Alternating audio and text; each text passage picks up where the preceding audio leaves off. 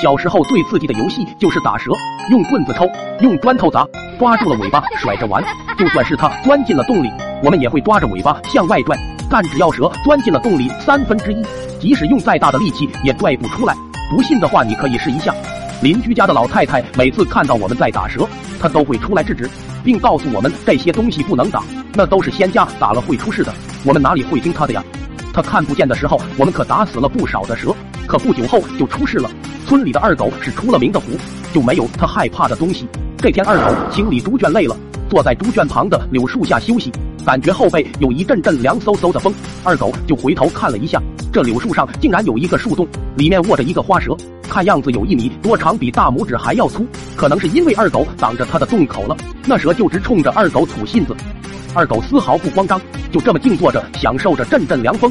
过了一会，二狗又清理猪圈去了。清理的同时还不忘留心看着那个树洞。这时那条蛇爬了出来，二狗飞速的跑了过去，一铁锹给它劈成了两半。第二天，二狗又去清理猪圈，可一看昨天劈死的那条蛇不见了，心想是让猫狗给吃掉了吧。二狗也没有太在意，他又看了看柳树上的洞，里面竟然还有一条蛇，和昨天一模一样的花蛇。于是二狗点燃了一根木柴，放进了树洞里。不一会，那条花蛇就被熏了出来。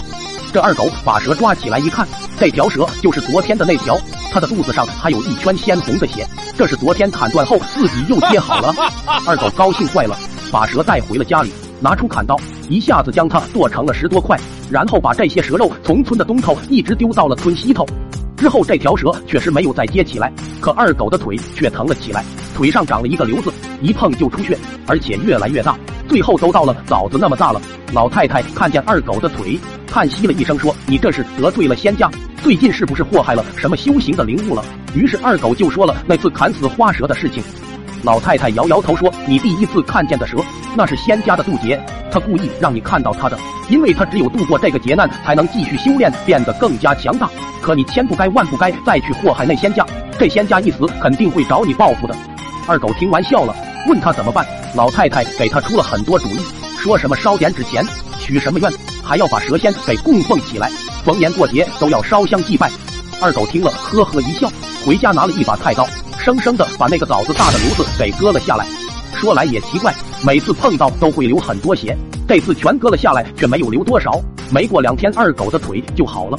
村里的人都说，别管什么妖魔鬼怪之类的，碰到二狗这么虎的呀，也是什么办法都没有。反正从那以后，我们这些小孩就很少去抓蛇玩了。